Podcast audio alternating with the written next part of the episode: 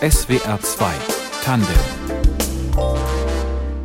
ich bin Carmen Schmalfeld. Guten Abend. Unser Gast heute hat vor 27 Jahren das christliche Kinder- und Jugendhilfswerk Die Arche gegründet. Die Arche ist mittlerweile an 32 Orten in Deutschland vertreten. In Einrichtungen sollen bedürftige Kinder Zuwendung, Verlässlichkeit, Liebe erfahren und so ganz elementare Dinge wie beispielsweise auch ein warmes Mittagessen finden. Herzlich willkommen, Pastor Bernd Zickelko.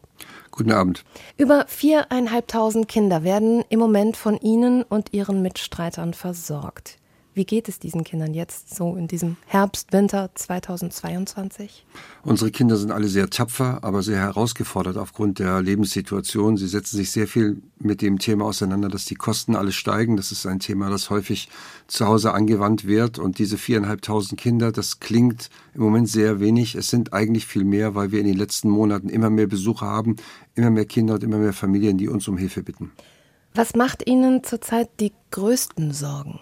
Also Anfang des Jahres haben wir nicht nur durch den Krieg gemerkt, dass die Situation in unserem Land angespannter ist, sondern wir haben es auch bei unseren Spendern gemerkt. Wir haben zum Beispiel in den ersten drei Monaten 1000 Spender verloren, die uns angerufen haben, gesagt haben, wir kommen aus der Mittelschicht, wir spenden euch jeden Monat 20 Euro, wir können uns das nicht mehr leisten. Und wenn schon aus der Mittelschicht Menschen sich Dinge nicht mehr leisten können, ist klar, dass unser Klientel noch viel größere Probleme hat. Und das hat mir sehr viel Sorgen bereitet. Und dieses Jahr geht zu Ende.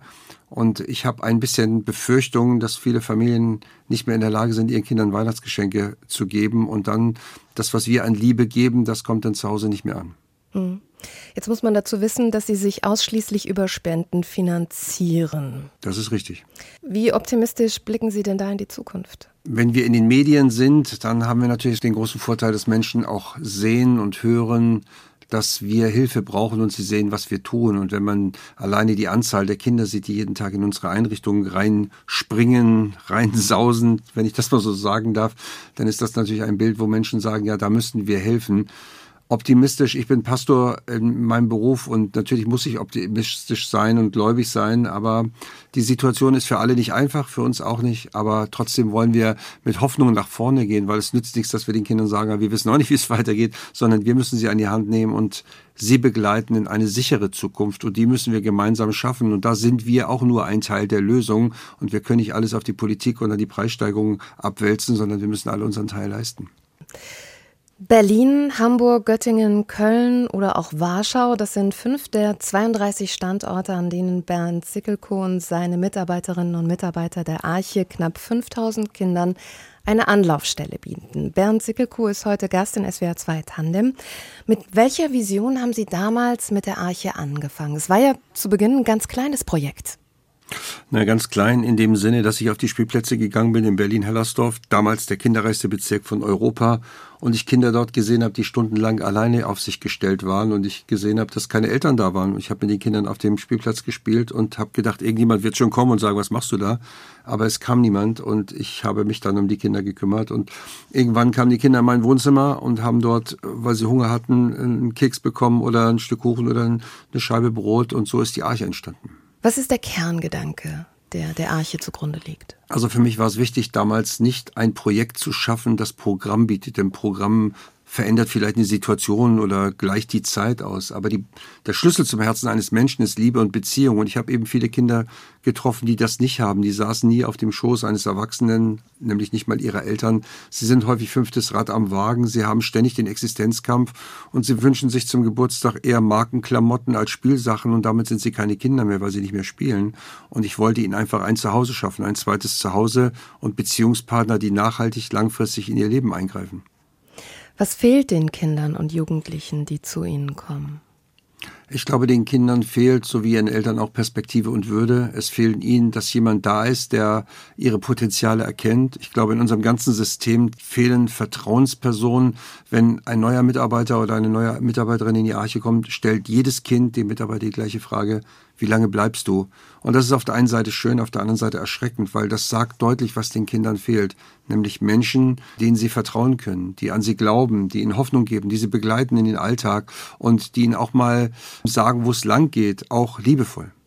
Wenn Beziehung im Mittelpunkt Ihrer Arbeit steht, dann könnte ich mir vorstellen, dass auch Kinder zu Ihnen kommen, denen es vielleicht jetzt nicht unmittelbar auch materiell an Dingen fehlt, oder? Na, zu, zu uns kommen auch Kinder, die vielleicht, ich will nicht sagen, genug Geld in der Tasche haben.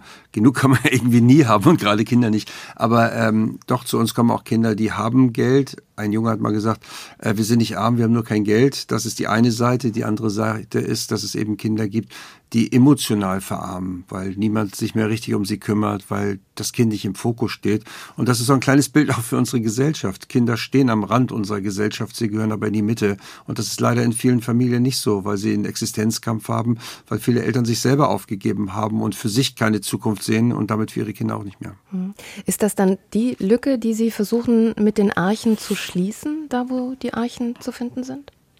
Ich weiß nicht, ob das eine Lücke ist, die wir versuchen zu schließen. Wir versuchen auf jeden Fall, die Kinder glücklich zu machen. Und für mich ist es wichtig, dass jedes Kind am Ende des Tages das Gefühl hat, es ist das Einzige, das in die Arche kommt.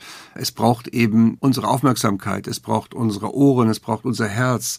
Es gibt ein afrikanisches Sprichwort, das sagt, zur Erziehung eines Kindes gehört ein ganzes Dorf. Und wir sind dieses Dorf, diese Großfamilie, die es häufig nicht mehr gibt, gerade in den Ballungsgebieten, da wo wir sind. In den Dörfern gibt es vielleicht noch Oma, Opa, Tante, Onkel, wo man auch mal sein Kind parken kann und selber als Eltern auftanken kann. Wir sehen uns schon als diese große Familie, diese große Ergänzung, diese große Unterstützung. Und was die Kinder bei uns auf jeden Fall merken, ist, dass wir für sie da sind und dass wir sie lieben. Hm. Wenn wir uns jetzt mal die Unterstützung äh, von den Behörden angucken und die Unterstützung, die Sie leisten und bieten, wie ergänzen Sie das Angebot, das Kommunen vielleicht schon haben?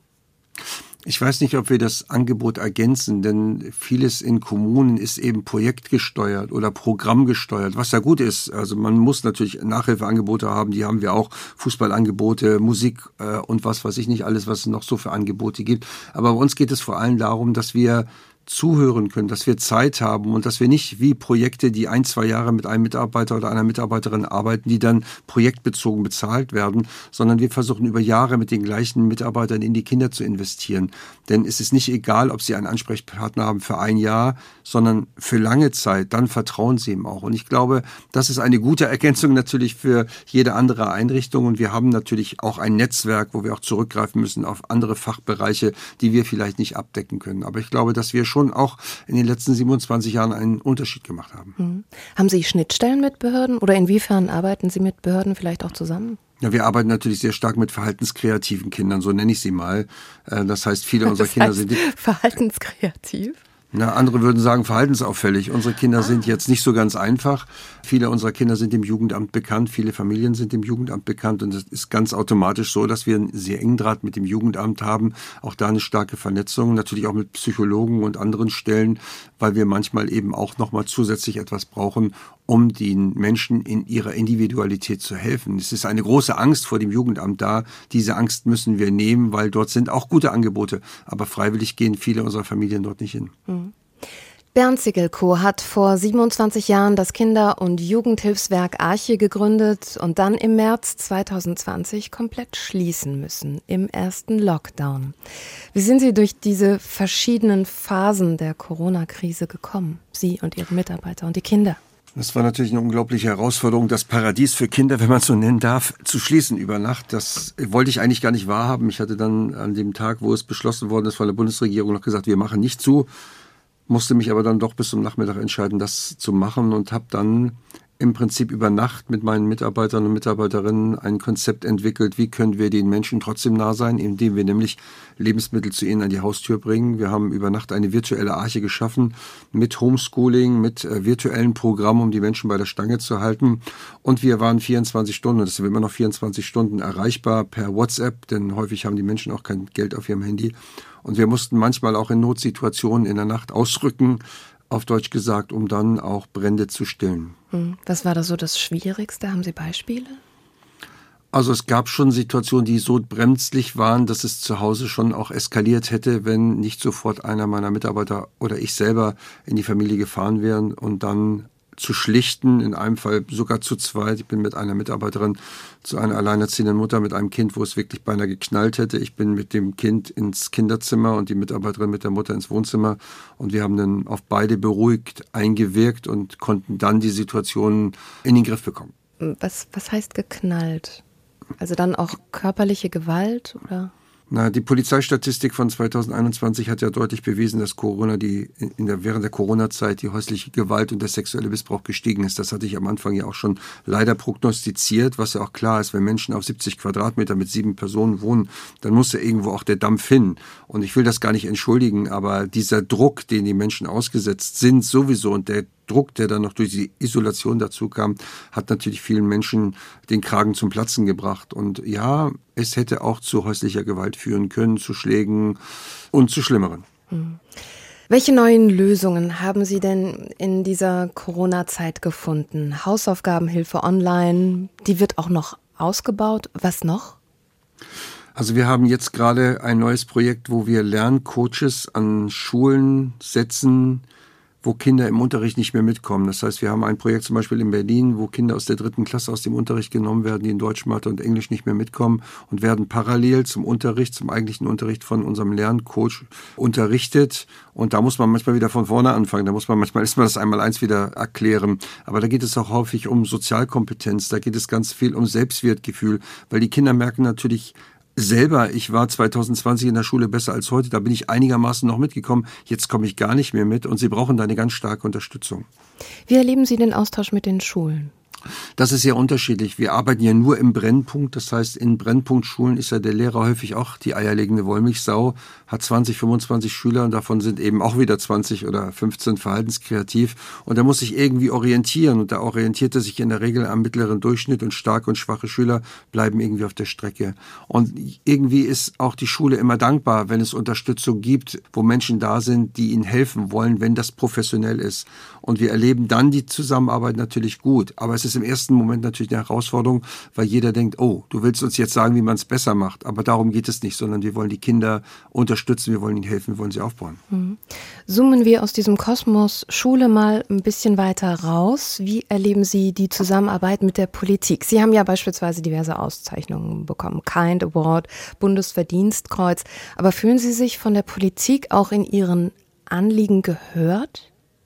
Also ich habe ja vor einigen Jahren das Bundesverdienstkreuz bekommen. Das wurde mir erst angeboten und dann habe ich eigentlich überlegt, es abzulehnen, weil ich gedacht habe, naja, vielleicht will man uns damit nur ruhig stellen, weil ich merke eigentlich wenig Resonanz von der Politik. Natürlich werde ich eingeladen und manchmal auch äh, soll ich bei Papieren zur Vorlage an den Bundestag mitarbeiten und merke aber dann, dass viele dieser Papiere in der Schublade landen, dass Dinge nicht aufgegriffen werden, zwar verabschiedet werden, ja toll, und dann wird aber doch nichts gemacht. Die Armutszahlen von Kindern haben sich seit dem ersten Armutsbericht 2001 bis heute verdreifacht. Das heißt also, da ist relativ wenig passiert und die Fachleute werden eigentlich gar nicht gehört und die Menschen, die über unsere Kinder entscheiden, haben häufig gar nicht mit dem Klientel zu tun, mit dem wir jeden Tag zu tun haben. Und ich bin eigentlich ein bisschen ohnmächtig, denn wenn Regierende mir sagen, naja, so schlimm ist es gar nicht und sie vertreten ja nur eine Randgruppe der Gesellschaft, dann weiß ich, dass da wirklich viele blauäugige Menschen rumlaufen. Hm. Frustriert Sie das? Macht Sie das wütend? Ich habe mal in meiner theologischen Ausbildung gelernt, bete, als wenn die Arbeit nichts nützt und arbeite, als wenn das Gebet nichts nützt. Das ist ein Teil von mir geworden und ähnliches mit der Politik. Ich werde so viel Einfluss versuchen zu nehmen auf die Politik, dass sich etwas ändert, aber ich werde so weiterarbeiten, als wenn die Politik nichts ändern will. Ich werde also beide Wege gehen. Ob es mich frustriert, natürlich frustriert es mich, aber eigentlich habe ich gar keine Zeit für Frustration, denn jeden Tag kommen neue Kinder in unsere Archen und die brauchen meine ganze Aufmerksamkeit. Und ich habe auch so den Eindruck, Sie entscheiden sich bewusst gegen die Frustration. Ich entscheide mich bewusst gegen die Frustration, weil ich auch einen Gott in meinem Herzen habe, der das Positive sieht und den Menschen liebt, so wie er ist. Und das versuche ich anzunehmen, auch wenn es nicht immer so ganz einfach ist. Mhm. Ich möchte Sie kurz zum kleinen Gedankenexperiment einladen. Angenommen, Sie könnten jetzt an den richtigen, in Anführungszeichen, Stellschrauben drehen. Was glauben Sie, was brauchen Kinder aus belasteten Familien wirklich? Wovon kriegen sie immer zu wenig? Und was würden Sie dann tun? Also ich gehe jetzt mal von der Liebe und Beziehung weg, darüber haben wir gesprochen. Ich denke, das, was wir unbedingt machen müssen, ist, dass Hilfe bei den Kindern direkt ankommt. Und diese Hilfe kann nur sein, indem wir das Bildungssystem stärken, dass wir ein Schulsystem haben, das sich auf unsere Kinder einstellt und nicht umgekehrt. Wir brauchen ein durchlässiges Bildungssystem und nicht 54 verschiedene, wie wir sie in Deutschland haben. Wir brauchen vielleicht eine Bezahl-App, wo bedürftige Kinder mit einer App sozusagen ihren Nachhilfeunterricht außerschulisch bezahlen können, ohne dass das Geld in die Familien fließt, sondern direkt abgebucht wird. Und wir brauchen ganz viele Vertrauenspersonen an den Schnittstellen, in den Schulen, in den Kitas, in den Nachbarschaftszentren, die das Vertrauen der Menschen haben, um sie zu unterstützen. Das würde vieles im System lösen. Und wir brauchen vor allem im Bildungssystem viel mehr Menschen, die auch die Lehrer unterstützen, die ganz alleine sind. Hm. Sie beobachten sehr wach die politischen Gegebenheiten. Wie erleben Sie denn die momentane Diskussion um Hartz-IV-Sätze und das Bürgergeld? Na, das Bürgergeld ist sicherlich nicht schlecht, aber es ist letztendlich auch nur ein Inflationsausgleich, genauso wie die 12 Euro Mindestlohn, weil die Preise sind so gestiegen, dass man gar nicht mehr weiß, wie man alles bezahlen kann. Und das Bürgergeld, ja, es ist gut. Das, was wir brauchen, ist existenzsichernde Arbeitsplätze. Wir brauchen wirklich gerade für alleinerziehende Mütter Arbeit, die sich lohnt. Und natürlich muss man auch schauen, es gibt auch Schmarotzer, die muss man sanktionieren, das ist gar keine Frage. Man darf da nicht mit der Keule vorgehen. Aber Menschen brauchen etwas anderes als nur Geld in ihrem Geldbeutel, sondern sie brauchen Perspektive und Würde. Und womit vermittle ich die? Und im Prinzip vermittle ich sie, indem ich Vorbild sein kann für meine Kinder. Und wodurch schaffe ich das vielleicht auch tatsächlich durch Arbeitsplätze. Wie vermitteln Sie diesen Müttern, diesen Vätern Würde? Also ich kann mich erinnern bei Corona, ich habe ja jeden Tag Menschen zu Hause besucht vor der Wohnungstür und ich habe frustrierte Mütter gesehen, die nicht mehr wussten, wie es weitergeht, die sich schon Angst hatten, das Leben zu nehmen, so wie jetzt auch in dieser Krise viele Eltern Angst haben vor Obdachlosigkeit oder auch Angst haben, sich das Leben zu nehmen, weil sie nicht mehr weiter wissen. Und ich habe dann diesen Müttern gesagt, Mensch, ihr habt doch schon euren Beitrag in dieser Gesellschaft geleistet. Und dann gucken mich Frauen an und sagen, welchen Beitrag habe ich geleistet? Habe ich gesagt, ihr habt Kinder bekommen und diese Kinder sind, so sagt zumindest diese Welt, die Zukunft der Gesellschaft. Und dann sagen mir erwachsene Frauen, das hat mir noch niemand gesagt. Und das finde ich traurig. SWR 2 Tandem, heute im Gespräch mit Bernd Ziegelko, der sich seit 27 Jahren um vernachlässigte, benachteiligte Kinder und Jugendliche kümmert. Ist es für Ihre Arbeit Hilfe oder eher Bürde, dass Sie selbst ein Kind waren, das wenig Liebe oder Zuwendung erfahren hat? Also ich möchte sagen, bei all der Erfahrung hat es mir schon sehr geholfen und vor allem den Kindern, weil die fragen natürlich auch, wie bist du aufgewachsen, was hast du erlebt und es hat mir bis jetzt nur geholfen, auch wenn es vielleicht meine Psyche manchmal auch in meiner Kindheit und darüber hinaus sehr zerstört hat. Ist das was, was Sie im Kopf noch drehen, noch bearbeiten? Also ich finde es wichtig, dass alle Menschen niemals vergessen, wo sie herkommen. Und das ist bei mir nicht anders. Ich werde nie vergessen, wo ich herkomme, was ich selbst erlebt habe. Und natürlich weiß ich vielleicht oder bin viel sensibler, wenn es darum geht, dass Kinder keine Liebe bekommen und dass sie fünftes Rad am Wagen sind und nicht wissen, wie es weitergehen soll. Das hilft mir, ja, das hilft mir schon. Sie sind 1964 in Hamburg geboren, aufgewachsen auf St. Pauli. Mit sechs Jahren hat Ihre Mutter die Familie verlassen. Wie hat sich der sechsjährige Bernd gefühlt und zurechtgefunden in diesem Leben dann? Also als meine Mutter ging, ist für mich ist meine Welt zusammengebrochen. Ich war ganz alleine in der Wohnung, als sie ging mit zwei Koffern und sie schloss dann die Tür hinter sich und ich habe geheult wie, kann man gar nicht beschreiben. Dieses Bild werde ich auch nie aus den Gedanken bekommen.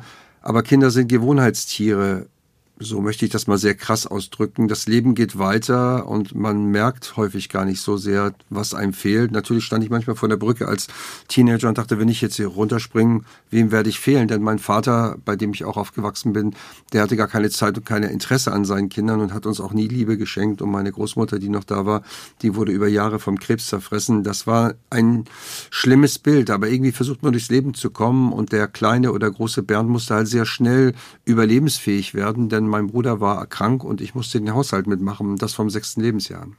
Als Jugendlicher haben Sie über die Heilsarmee dann zum christlichen Glauben gefunden. Wie ist es dazu gekommen? Na, ich wollte immer Musiker werden und bei der Heilsarmee gab es kostenlosen Musikunterricht, den habe ich genommen und dann irgendwann fragte mich der Jugendpastor, weißt du eigentlich, dass es jemand gibt, der dich liebt? Der sprach von Gott, von dem hatte ich überhaupt keine Ahnung, weil meine Familie war atheistisch, obwohl ich getauft bin. Das gehörte ja damals in Hamburg auch zum guten Ton. Und ich wusste, das ist der Schlüssel meiner Probleme. Ich wusste in dem Moment, es gibt niemand, der dich liebt oder der dir Liebe zeigt. Und wenn es einen Gott gibt, okay, dann will ich mal probieren, ob das geht. Ich habe mich entschieden, Christ zu sein, ohne wirklich zu wissen, was auf mich zukommt. Aber ich habe mich gleichzeitig noch zu etwas entschieden, nämlich etwas für Kinder zu tun, damit sie nicht aufwachsen müssen wie ich. Damals war ich 16 und daran habe ich festgehalten. Gibt der Glaube Ihnen ja das Gefühl auch von Liebe? Also zur damaligen Zeit bis heute hinein muss ich sagen, ja, ich habe eine Geborgenheit empfunden und ich habe eine Liebe empfunden. Heute ist mein Glaube viel mehr als nur dieses Empfinden von Liebe, denn dieser Glaube trägt mich heute durch die schwierigen Zeiten der Arche, denn ich erlebe ja nicht nur fröhliche Kinder, die abends mich in den Arm nehmen und sagen, hey, tschüss, bis morgen, schön, dass du da bist, sondern ich habe in 27 Jahren sechs Kinder beerdigt und ich habe in Situationen zu tun mit vergewaltigten und äh, missbrauchten Kindern, äh, was nicht immer so ganz einfach ist. Und da hilft mir einfach dieser Glaube und da bin ich froh, dass ich diese Entscheidung getroffen habe. Als Sie eben diese sechs Kinder, die Sie beerdigt haben, erwähnt haben, da haben Sie so sehr schnell gesprochen. Das war auffällig.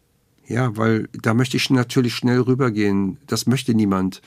Kinder, die, zu denen man Kontakt hat, deren Leben man geteilt hat, ein, ein Stück ihrer Problemlösung war, auf einmal nicht mehr zu haben und nicht mehr weitermachen zu können das macht auch etwas mit einem. Aber ich bin natürlich schnell, gehe natürlich schnell weiter, weil ich habe eben noch ein paar tausend Kinder, mit denen muss es weitergehen. Und ich habe jetzt diese sechs Kinder nicht aufgegeben, meine Hoffnung nicht aufgegeben. Aber das ist eben diese schwere Seite in meinem Leben oder auch in dem Leben meiner Mitarbeiter. Hm. Die wenigsten Kinder, die zu Ihnen kommen, haben vermutlich einen starken christlichen Glaubenshintergrund. Wie Gar machen, keinen. Wie machen Sie denen das begreiflich? Ich muss gar nichts begreiflich machen, weil die Kinder beobachten einen. Und ich, wir missionieren auch nicht, weil das finde ich fürchterlich, wenn man sagt, du musst an Gott glauben, dann zeigen die Kinder mir Mittelfinger und sagen, das muss ich. Und sie haben vollkommen recht. Aber wenn ich die, diesen Kindern, die wenig Hoffnung und Perspektive habe, sage, es gibt jemand, der dich liebt, dann sehen sie natürlich diese Liebe in uns Mitarbeitern. Und sie fragen uns, wo kriegt ihr denn das her? Wo kommt es denn bei euch her? Habt ihr so eine tolle Familie? Und wir müssen manchmal sagen, ja, oder müssen, wir dürfen manchmal sagen, ja, unsere Liebe kommt auch von Gott. Wir haben natürlich auch nicht nur christliche Mitarbeiter, sage ich mal, die gläubig sind, sondern wir haben auch andere Mitarbeiter.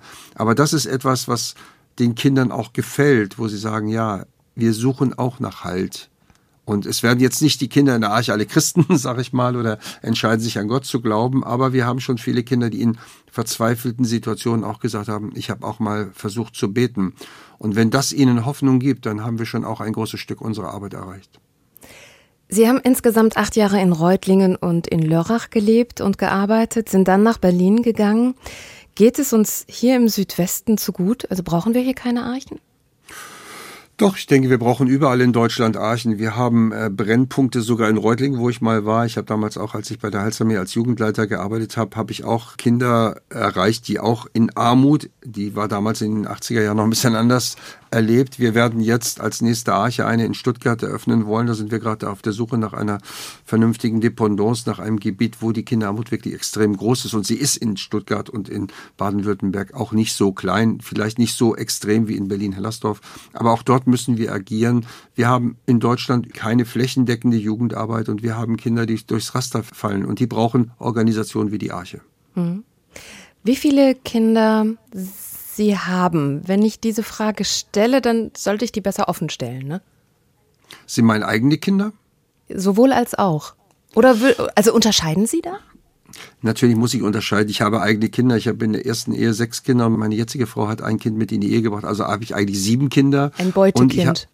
ja, aber auf jeden Fall, es gibt ganz viele Kinder in der Arche, die zu mir Papa sagen. Aber ich sehe natürlich auch die Arche-Kinder als ein Teil von mir als meine Kinder wäre jetzt ein bisschen übertrieben, weil sie haben ja eigene Eltern. Vielleicht haben sie als Vater häufig nur einen Erzeuger, aber sie haben eine Mutter und ich versuche natürlich mit meinen Mitarbeitern auch die Familie stark zu machen, weil es nützt nicht, nicht nur die Kinder stark zu machen, sondern die müssen auch in ein starkes Elternhaus gehen. Aber sie brauchen jemanden und ähm, ich sehe die Arche als ein großes Ganzes, als Vater, Mutter, Bruder, Schwester, die den Kindern zur Seite stehen. Und damit habe ich natürlich mehr als sieben Kinder. Dann habe ich vielleicht 7000 Kinder. Hm. Was sagen Sie Menschen, die glauben, sie hätten ein Helfersyndrom? Ich habe kein Helfersyndrom, ganz im Gegenteil. Äh, für mich geht es nicht darum zu helfen, sondern für mich geht es darum, ich sage das mal sehr überspitzt, den Menschen mit den Augen Gottes zu sehen, nämlich mit Liebe zu sehen. Und ich glaube, jeder Mensch kann etwas verändern in seinem Umfeld, in seiner Umgebung. Und wenn jeder nur eine Kleinigkeit verändert, dann wird sich diese Welt verändern. Ich habe kein Helfersyndrom, sondern ich tue das, was mir vor die Füße fällt. Und ich kann schnell und unkompliziert helfen, weil ich keine Bürokratie in diesem Sinne neben mir aufgebaut habe. Und ich möchte flexibel bleiben Ähm, natürlich möchte ich, dass es den Menschen gut geht und ich möchte sie unterstützen, gar keine Frage. Aber ich bin fernab von dem, ich muss jetzt jedem Menschen das und das und das tun. So sehe ich mich überhaupt nicht, ganz im Gegenteil. Ich mhm. sehe mich eher als Realist und versuche die Dinge so anzupacken, wie sie wichtig sind. Aber bei mir stoppt das Helfersyndrom da, wo ich auch die Finger in die Wunde lege und sage, liebe Politiker, liebe Gesellschaft, wir müssen etwas tun für unsere Kinder, wir können hier nicht schweigen und das kann ich nicht alleine lösen, da müsst ihr euch auch mal ein bisschen zusammenreißen. Hm. SWR 2 Tandem heute im Gespräch mit Bernd Zickelkow. Von kirchlicher oder staatlicher Seite bekommt Ihr Kinder- und Jugendhilfswerk Arche keinerlei Geldmittel. Gerade in der aktuellen Situation spüren Sie den Kostendruck vermutlich noch viel drängender als vorher. Wie gehen Sie damit um? Na, wir müssen halt dranbleiben. Wir haben auch steigende Lebensmittelpreise, wenn wir das Essen für die Kinder kochen. Wir haben steigende Betriebskosten. Natürlich werden wir uns auch ein bisschen wehren in der Regierung und sagen, Leute, ihr könnt jetzt nicht äh, von uns erwarten, dass wir als Hilfsorganisation die steigenden Kosten auch alle selber bezahlen. Da müsst ihr auch ein bisschen unterstützen. Auf der anderen Seite müssen wir natürlich sehr präsent sein. Wir müssen Menschen finden, die helfen, diesen wachsenden Ansturm von Kindern und Familien, die zu uns kommen, auch zu stillen, weil wir können ja niemanden wegschicken und sagen, so tut uns leid, wir können jetzt nichts mehr für euch tun nach 27 Jahren, sondern wir müssen viel aktiver sein als vorher. Hm. Wie viele Ehrenamtliche, wie viele Angestellte haben Sie? Das ist so ein Thema, über das mag ich gar nicht nachdenken. Wir haben heute 350 Angestellte und über 300 Ehrenamtliche. Das ist so eine Riesenverantwortung. Äh, das möchte man eigentlich gar nicht, aber das ist nötig. Mussten Sie schon Menschen entlassen wegen der aktuellen Kostensituation, dem Kostendruck? Oder steht das an? Glücklicherweise mussten wir noch niemand entlassen und das wäre ganz schlimm, weil wenn eine Organisation, die auf Beziehung baut, ihre Beziehungspartner entlässt, dann entlassen sie sozusagen die wichtigsten Personen im Leben der Kinder. Und das möchte ich mir als allerletztes leisten. Wobei ich sagen muss, wir haben viele Jahre lang ohne ein Pfennig Geld gearbeitet.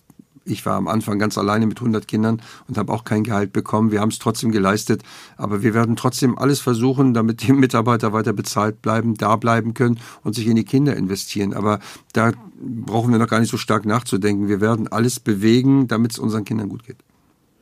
Wer kann sich jetzt wie beteiligen, um der Arche zu helfen? Also Sie haben ja ein neues Projekt beispielsweise, Lebensmittelfonds oder Lebensmittelhilfefonds. Also wir haben sehr viele Dinge. Wir versuchen immer sofort in einer Not zu reagieren. Das war bei Corona so. Das war, als der Krieg ausbrach, so. Das ist jetzt mit den steigenden Lebensmittelpreisen so. Ich kann nicht erwarten, dass meine Mitarbeiter aus ihrem Budget die steigenden Kosten bezahlen, weil immer mehr Menschen uns um Lebensmittel fragen. Wir haben einzelne Archen, da gibt die Tafel neuen Menschen keine Chance mehr, weil sie gar keine Möglichkeit haben, neue Menschen aufzunehmen. Die kommen zu uns und wir haben versucht, einen Lebensmittelhilfefonds zu gründen, auf den wir zurückgreifen können, um für bedürftige Familien Lebensmittel zu kaufen und haben diesen Fonds eingerichtet. Da hat uns eine Bank glücklicherweise eine größere Summe zur Verfügung gestellt, die einige Monate halten wird. Und wir versuchen diesen Fonds noch weiter zu füllen, damit wir den Ansturm gerecht werden können. Mhm. Was ist ein guter Weg für mich, ärmere Kinder oder Familien in der eigenen Stadt zu unterstützen? Wie kann ich mich engagieren, wenn es bei mir vielleicht keine Arche gibt? Also ich denke, dass es schon Organisationen gibt wie die Arche. Es geht hier auch, denke ich, in diesem Interview nicht vornehmlich um die Arche, sondern mir ist immer wichtig, dass es um die Kinder geht. Es gibt bedürftige Kinder, die gibt es in der Nachbarschaft und da kann man vielleicht auch mal einer alleinerziehenden Mutter anbieten, den Kindern bei den Hausaufgaben zu helfen oder vielleicht die örtlichen Tafeln mehr zu unterstützen, weil die Lebensmittelkonzerne nicht mehr so viel ankaufen und es wird nicht mehr so viel weggeschmissen, was auf der einen Seite gut ist, aber den Familien, die von der Tafel leben, nicht helfen. Also die brauchen Unterstützung. Auch wir brauchen natürlich Unterstützung und wenn ich Ihnen sage, dass äh, ich viele Eltern habe, die mir gerade gesagt haben, ich habe fünf Euro für das Weihnachtsgeschenk meines Kindes zurückgelegt, dann ist es traurig, dass nicht mehr Geld zur Verfügung ist. Aber mit Geld ist auch nicht alles getan. Trotzdem versuchen wir, diesen vielen tausend Kindern dieses Jahr ein Weihnachtsgeschenk zu geben, sie auch mit Lebensmitteln zu unterstützen, für sie da zu sein. Und dafür brauchen wir natürlich auch ganz viele Unterstützung, wie andere Organisationen auch. Sie helfen seit Jahrzehnten. Wann glauben Sie, ist Ihre Arbeit beendet? Ich hoffe jeden Tag, dass mein Ziel erreicht ist, dass die Archen schließen. Dann gibt es keine Kinderarmut mehr. Das ist utopisch, weil es gibt in Deutschland kein Konzept gegen die Bekämpfung von Kinderarmut und jedes Konzept braucht dann nochmal 15 Jahre, bis es erfolgreich ist. Meine Perspektive ist letztendlich, ich muss weitere Einrichtungen öffnen, ich muss weitere Kinder aufnehmen und es muss mir gelingen, weitere finanzielle Geldgeber zu finden, die das so unterstützen und vor allem Privatpersonen, weil da ist das Geld sicherer als in der Wirtschaft. Ja, ich muss halt weiter kämpfen. Ich denke nicht über Rente nach, auch wenn ich 58 bin. Ich denke darüber nach, wie kann ich Menschen mobilisieren, wie kann ich gerade jungen Menschen, die heute Sozialpädagogen, Erzieher werden, nochmal sagen, wie wichtig es ist, in Menschen zu investieren und nicht soziale Arbeit zu studieren, um eigene Probleme zu lösen, sondern es braucht viele Menschen, die bei dieser großen Baustelle der Kinderarmut und der Benachteiligung von Kindern mit anfassen. Es braucht viele Fachkräfte, die brauchen aber ein Herz und das Durchhaltevermögen, sich in Menschen zu investieren und nicht einen Job auszufüllen. Mhm. Dieses Herz, dieses Durchhaltevermögen, das haben Sie während der letzten 27 Jahre eindrücklich bewiesen, dass es daran nicht mangelt. Und trotzdem könnte ich mir vorstellen, so ab und an mal ist das Thema Kraft vielleicht auch bei Ihnen ein Thema. Woraus schöpfen Sie dann Kraft? Also was gibt Ihnen Kraft? Das eine ist der Glaube, der mir Kraft gibt. Das zweite ist das fröhliche Lächeln der Kinder, die mir am Tag begegnen und mich in den Arm nehmen und sagen, hey, cool, dass es dich gibt oder tschüss bis morgen natürlich meine Frau und mein Kind, unsere Hunde, die wir haben. Wir wandern gerne. Wir sind gerne auch mal im Urlaub in Österreich. Das ist so unser Lieblingsland, wo wir uns dann auch mal einmal im Jahr für eine Woche zurückziehen. Das gibt mir Kraft. Aber leider ist es oft so, dass man seine Augen da nicht verschließen kann vor den Dingen, die ja weiterlaufen. Und äh, da dran zu sein, das ist nicht immer so ganz einfach. Aber trotzdem, ohne diese ganzen Kraftquellen würde es ja auch nicht gehen. Hm. Wenn Sie jetzt so auf die letzten 27 Jahre zurückgucken in der Retrospektive, gibt es irgendetwas, wo Sie sagen, boah, den Erfahrungswert hätte ich mir früher gewünscht, das würde ich jetzt anders machen? Es gibt ein paar Dinge, die ich in der Zeit geändert habe, weil ich sie erkannt habe. Ein Kind ist gestorben, weil wir ihr nicht richtig zugehört haben. Und hätten wir besser zugehört, hätten wir vielleicht, das weiß ich nicht, hätten wir vielleicht dafür sorgen können, dass es ihr doch besser geht. Wir müssen halt sensibler hinhören, was Kinder sagen, auch wenn sie manchmal übertreiben. Das ist ein wichtiger Aspekt, den ich gelernt habe. Und ich habe etwas Großartiges in meiner eigenen Arbeit festgestellt. Es gibt, wenn man in Menschen investiert, können sie anschließend Mitarbeiter der Arche werden. Ich habe mittlerweile ehemalige Kinder, die arbeiten heute als Erzieherinnen und Erzieher in der Arche. Und das ist großartig, weil da haben wir wirklich Biografien verändert für unsere eigene Einrichtung. Es gibt natürlich auch viele, die jetzt in der Wirtschaft sind und gesellschaftsfähig geworden sind. Das ist auch großartig. Aber den eigenen Nachwuchs in Anführungsstrichen in der Arche zu sehen, das ist irgendwie das größte Erlebnis. Und wir wollen jetzt auch noch eine Handwerksfirma gründen, wo wir selber Jugendliche aus unserer Einrichtung ausbilden können. Also wir müssen in unser eigenes Potenzial investieren. Und das müssen wir mehr machen machen und das habe ich in unserer Arbeit gelernt. Viel Kraft, viel Hoffnung dafür. Alles Dankeschön. Gute Ihnen. Herzlichen Dank für das schöne Gespräch. Das war SWR 2 Tandem, Redaktion Martina Kögel. Ich bin Carmen Schmalfeld. Ihnen noch einen schönen Abend.